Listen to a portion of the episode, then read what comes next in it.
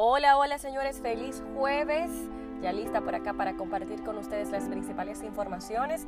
Señores, hoy jueves llegamos al final de mes. Ya estamos entrando al último trimestre del año, así que vamos a ver qué nos depara. Mucha gente ya se prepara para decorar eh, respecto a Navidad. Así que, bueno, me cuentan en redes sociales en qué están ustedes. Vamos a entrar en materia y vámonos con las noticias.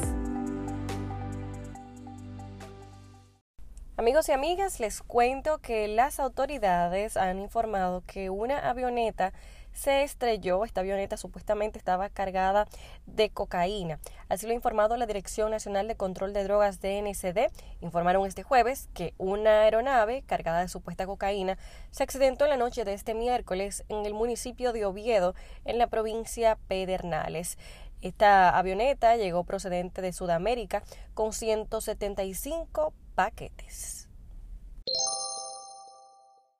Por otro lado, y a propósito de los tapones per se, la primera dama de la República, Raquel Arbaje, reconoció este miércoles que en el país sí hay tapones, apagones, delincuencia y falta de agua.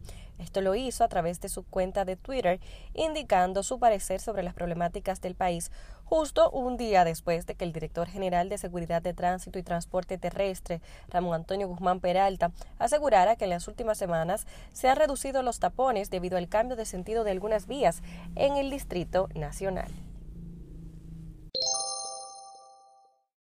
Cambiamos de tema y nos vamos al ámbito educativo, pues el Ministerio de Educación, por recomendación del Ministerio de Administración Pública, designará de manera temporal el personal docente requerido para ocupar las plazas existentes en los centros educativos hasta tanto se realice el proceso del Concurso Nacional de Oposición Docente 2021. El órgano de la educación explicó que los profesores a ser designados temporalmente serán escogidos por los distritos educativos dentro de los profesionales de la educación existentes en sus demarcaciones.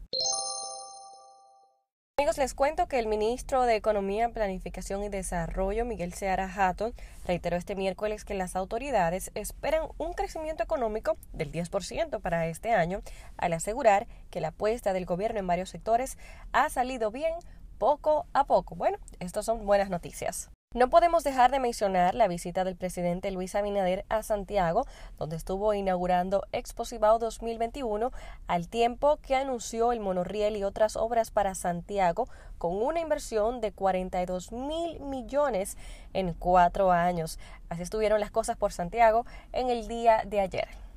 Amigos y amigas, con estas informaciones concluimos el resumen por el día de hoy. Espero que tengan feliz resto del día y nos seguimos comunicando a través de Instagram Karina Alarcone y en Twitter Karina Rayita Bajo Alarcón.